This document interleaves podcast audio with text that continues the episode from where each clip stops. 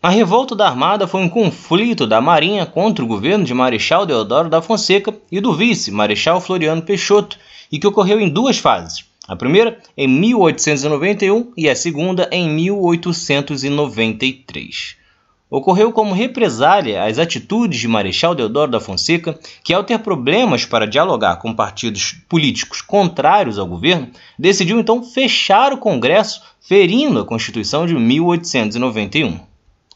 Tinha como os líderes os almirantes da Marinha Saldanha da Gama e Custódio de Melo. O conflito começou quando integrantes da Marinha então se revoltaram com as decisões de Marechal Deodoro e prometeram atacar a cidade do Rio de Janeiro apontando canhões para a então capital da República.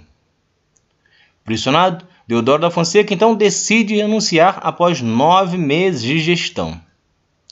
Só que após a renúncia de Deodoro, Floriano Peixoto assume o que seria de forma provisória, pois a Constituição determinava que, caso o presidente eleito saísse do poder com menos de dois anos, deveria ocorrer nova eleição.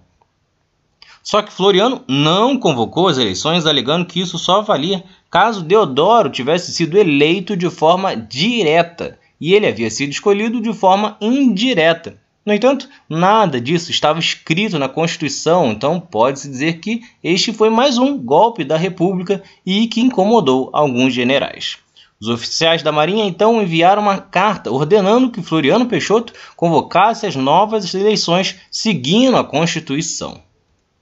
Com a recusa, a revolta ganhou força e, inclusive, com membros como Saldanha da Ganha se declarando favorável à volta da monarquia e acusando a política de Floriano de não conseguir pacificar o país.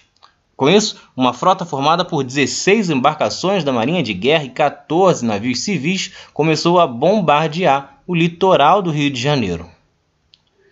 Só que sem apoio, pois as elites estaduais estavam ao lado de Floriano, a revolta foi sufocada pelos militares do governo. Parte das tropas da revolta foi para a cidade de Desterro, atual Florianópolis, participar de outra revolta, a federalista. Uma curiosidade é que, devido aos bombardeios, a capital do estado do Rio de Janeiro chegou a ser transferida para Petrópolis para ficar fora do alcance dos canhões, retornando apenas em 1903.